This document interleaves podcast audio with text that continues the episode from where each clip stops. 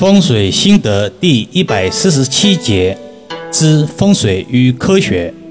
风水作为全球汉文化圈无可替代的术数，也是中华民族历史悠久的一门玄术，也叫青巫术、青囊术。较为学术性的说法叫做堪舆。真正形成文字记载的是自近代至今。已近两千多年之久，这里有必要诠释一下所谓的全球汉文化圈，就是受中华文化影响的国家以及地区，包括中国大陆、中国台湾、中国香港、中国澳门、东南亚国家、日本、韩国、朝鲜、米国、唐人街等等，历代王朝都专门设有风水官位。如青天剑、太史院、四天剑，虽然名称迥异，但性质相同。只是到了清代过后的民国时期，被更名为气象局，职能发生了根本性的改变，逐渐退出政治历史舞台。风水它是一种象地之术，也就是考察地理的方法，它的核心思想。是人与大自然的和谐相处，是一种研究大自然对人类作用的精深学问，是一种趋吉避凶的术数。大家都知道，中国传统文化的精髓是由儒、释、道三种文化组成，而道家文化是中华传统文化中历史最悠久的。道家文化与风水文化也是最紧密相连的。道家讲究。人法地，地法天，天法道，道法自然，也与风水文化核心理念“天人合一”是相通的。通俗的讲，就是人与自然和谐统一为原则。传统风水大略分为三大派：形式派、理气派、命理派。大派内又分为若干个小派别，如形式派内又分峦头派。形象派、刑法派等，理气派内也分八宅派、三合派、翻卦派、飞星派、星宿派、悬空大卦派、阳宅三要派等等，太多了，不便一一赘述。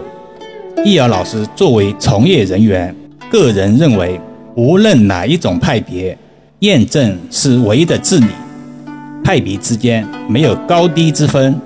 打一个最简单的比喻，少林一僧人与武当一道士，二人比武，无论谁败谁胜，都不能由此决定说少林比武当强，或者武当比少林强。这只代表个人修为而已，与门派无关。风水也是如此。那么风水为什么总要与迷信挂钩呢？究其根源。风水被神化了，被万能化了，被迷信或者民俗或者打着看风水一些所谓的大师而粉饰着，都受所谓的风水法器，既当了裁判，又当了球员，这是其一。其二，风水多用于富贵人家，百姓自知甚少，因此对他更加敬畏，在心里就将其想当然的。将风水神化了，反而不认为这是一门学问、一门技术。碰到玄奥之处，退避三舍，长期被一些假风水先生歪曲利用。很多时候，把风水神化和万能化，其实风水是真的具有科学性。当然，任何一门技术或者学问，没有慧根与勤奋，也不可能精于其中。道理是一样的，这个世界有人善文，有人善武，有人善道，有人善商，各有所长。易遥老师常讲一句比喻：让周星驰不演电影去说相声，让郭德纲不说相声去做房地产，都不会有现在这样的成就。看得清比跑得快更重要。今天为什么要分享这样的一篇短音频呢？前两天有人来咨询风水，给易遥老师提出了模式以及格式。也许有人会不明白什么意思，他不知道从哪里搞了一张表格，让老师在这个表格里填写卦辞，不仅哑然失笑，如病人就医，病人让医生按自己的意愿诊断病情，不管医生的专业技术。一物一太极，一人一太极，人的思维风水出问题更可怕，有感而发。当然。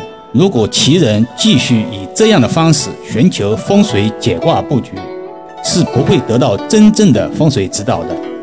好了，暂时先说到这里吧。